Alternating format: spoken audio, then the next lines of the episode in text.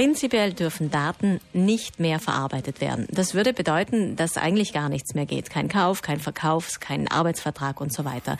Deswegen gibt es drei Ausnahmen. Daten dürfen verarbeitet werden, wenn es eine Zustimmung gibt und das beinhaltet, dass es die Möglichkeit gibt für den, der zustimmen muss, sich zu informieren, was mit diesen Daten gemacht wird.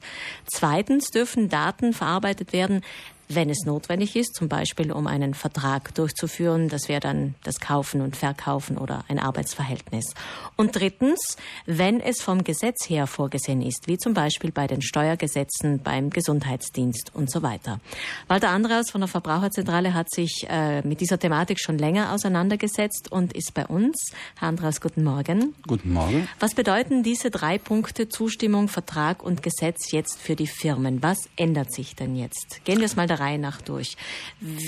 Was heißt das in Bezug auf die Zustimmung? Muss man zu jedem Vertrag zusätzlich noch eine eigene Klausel anfügen, zum Beispiel bei einer Rechnung, dass äh, dieser Herr zustimmt, dass ich ihm eine Rechnung stellen darf, zum Beispiel?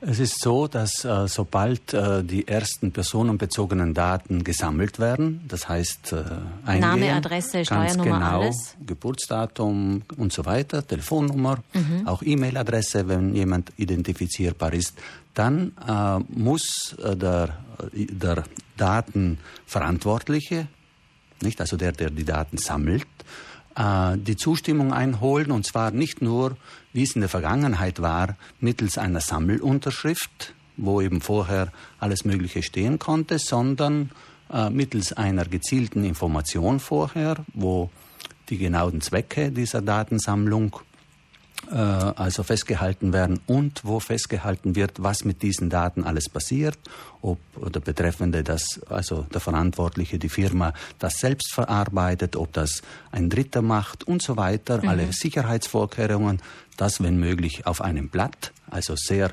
leicht verständlich und transparent für den Betroffenen.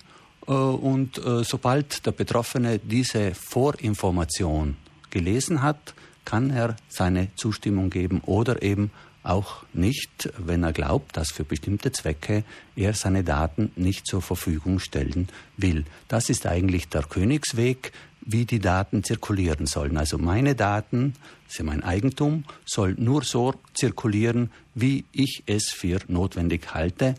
An das müssen sich natürlich die Betroffenen nicht alle halten, weil jeder kann mit seinen Daten eigentlich tun, was er will. Aber wer will, hat jetzt die genaue Möglichkeit zu erfahren, was mit den eigenen Daten in Zukunft passiert, das heißt, nicht in Vergangenheit. Konkret bei jeder Rechnung, bei jedem Arbeitsvertrag, bei jedem schriftlichen Einverständnis muss es diesen Zusatz geben, was mit den Daten passiert. Ganz genau. Also Wie aufwendig ist denn das jetzt in der Umstellung bei den Firmen zum Beispiel, die Daten ihrer Kunden sammeln? Ja, das äh, muss jetzt alles ein bisschen neu gedacht werden. Also, weil hier gibt es ja dieses, äh, äh ja, diese gezieltere äh, Information, die notwendig ist. Und äh, hier äh, ist es so, wenn man ein System neu aufbaut, kann man das schon von vornherein einplanen.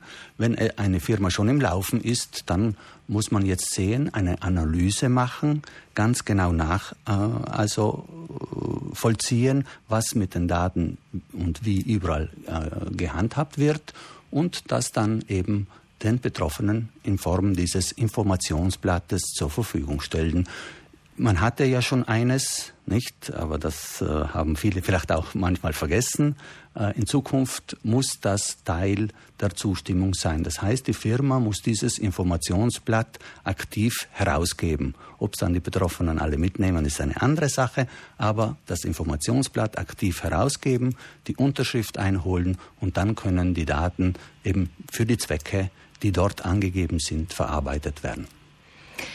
Das bedeutet ähm, natürlich jetzt einen bürokratischen Aufwand für diese Umstellung. Diese Analyse ist wahrscheinlich äh, auch sehr unterschiedlich, je nachdem, was das für Firmen sind. Für Handwerksbetriebe, die einfach nur Rechnungen äh, ausstellen, ist das wahrscheinlich anders als für einen Gesundheitsbetrieb, der sehr sensible Daten sammelt und diese auch dann äh, weiter, also vernetzt ist. Da gibt es wahrscheinlich in den Firmen, in den Unternehmen ganz, ganz große Unterschiede.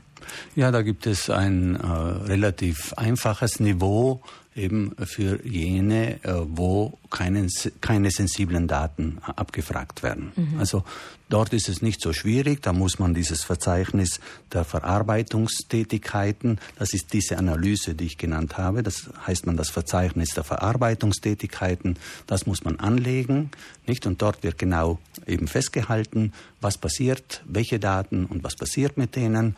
Und wenn das festgehalten ist und alle Sicherheitsvorkehrungen getroffen sind, dann bin ich eigentlich in Ordnung. Eben, ich muss aber, wie gesagt, äh, diese wahrscheinlich die Zustimmung einholen, weil die meisten Operationen laufen natürlich über äh, eben sind Unternehmen, die äh, Sachen, Dienstleistungen, Produkte verkaufen und in diesem Fall eben diese Zustimmung dann einholen wollen, um eben den gesetzlichen Zweck als Grundlage für ihre Tätigkeit zu haben. Kritik gibt es jetzt von Ihrer Seite ähm, an die Handelskammer und an die Verbände, weil es hier keine Hilfestellung gegeben hat in den letzten Monaten für die für die Mitglieder der Verbände bzw. für die Unternehmen, im Gegensatz zur Wirtschaftskammer in Österreich. Ganz genau. Also es ist so, dass äh, ja die Unternehmen hier sind also von einigen Rückmeldungen, äh, die wir bekommen haben, eigentlich arm dran. Es sind sehr viele kleine Unternehmen, die eigentlich nicht wissen oder sich mit dem Thema überhaupt nicht auseinandergesetzt haben. Da fehlt einfach mal schon die Information. Und äh, ich denke, es wäre nicht nur die Information notwendig gewesen, sondern als Dienstleistung für die kleinen Unternehmen auch eine Handreichung, wo mit konkreten Modellen, Vorlagen schon eben äh, geholfen wird, damit sie sich auf diese neue Situation einstellen können. In Österreich hat man das gemacht und äh, ich muss auch zugeben, wir haben das von den Österreichern genutzt. Also Sie haben sich das Handbuch heruntergeladen von der Wirtschaftskammer und haben das nach diesen Auflagen durchgearbeitet. Zehn bis 20 Stunden, wie lange haben Sie gebraucht in ja, der Verbraucherzentrale? in der Verbraucherzentrale so an die 20 Stunden musste man schon dran arbeiten. Natürlich, wir hatten ein paar Vorkenntnisse. Vielleicht ein anderer braucht, äh, ein Handwerksbetrieb braucht ein paar Stunden mehr, aber nicht, man hatte ja zwei Jahre Zeit, äh, sich darauf vorzubereiten, denn das Gesetz ist seit zwei Jahren in Kraft äh, gesetzt worden. Jetzt äh, werden auch die Sanktionen fällig ab mhm. 25. Ab Mai, ab morgen. Und die sind sehr saftig, bis zu 20 Millionen Euro, ja, wirklich ja, wahr? Ja, so ja. Hoch? Aber äh, jetzt äh, würde ich äh, nicht die Angst schüren. Also 20 Millionen, das kann einen großen Konzern betreffen. Also ich denke, vor allem bei kleineren Betrieben ist es so, da wird es zunächst eine Verwarnung geben nicht? Und dann äh, auch eine Sanktion, aber die nicht so jetzt also die, betriebliche Zukunft gefährden würde. Also das äh, kann nicht sein, weil es kann höchstens vier Prozent des Umsatzes sein, was natürlich schon äh, wehtun kann. Ja. Aber ja, und deshalb muss man sich auch äh, auf bald die, mal auf die äh, ja, Hinterfüße dran, stellen. Ja. Ähm, man kann das natürlich auch auslagern und kaufen. Das gibt's, äh, diese Analysen gibt es auch zu kaufen, aber die sind auch nicht sehr günstig, muss man sagen. Bis zu 20.000 Euro kann so eine Analyse kosten. Günstiger wäre es einfach, wenn man das alleine hinbekommen könnte. Und das geht, sagen Sie, mit diesem Handbuch der Wirtschaftskammer Österreich. Ja, auf jeden Fall. Und äh, hier sind eben, äh, sagen wir so, die äh, Verbände und auch die Handelskammer hätte hier, hier viel aktiver sein können. Die haben wirklich, äh, also laut unseren äh, laut unserem Kenntnisstand diesbezüglich relativ wenig getan und das wäre eine schöne Dienstleistung gewesen für alle Betriebe, die doch einen schönen Beitrag leisten. Eine letzte Frage noch. Was bedeutet das jetzt für die Verbraucher ab morgen, diese neuen Datenschutzgesetze? Also sie werden äh, in Zukunft viel öfter damit konfrontiert mit dem Datenschutzgesetz. Das heißt, äh, überall, wo man einen Vertrag eingeht, äh, wo man an einem Spiel teilnimmt äh, und so weiter, wird man eben ein Informationsblatt bekommen. Man wird dann entscheiden müssen, äh, für was man eben seine Daten zur Verfügung stellt. Ein bisschen Zeit eben wird diesbezüglich äh, ja, draufgehen. Aber ich denke, äh, wir müssen einfach überlegen, in Zukunft in dieser digitalen Welt äh, sind eben die Daten sehr, sehr bedeutend.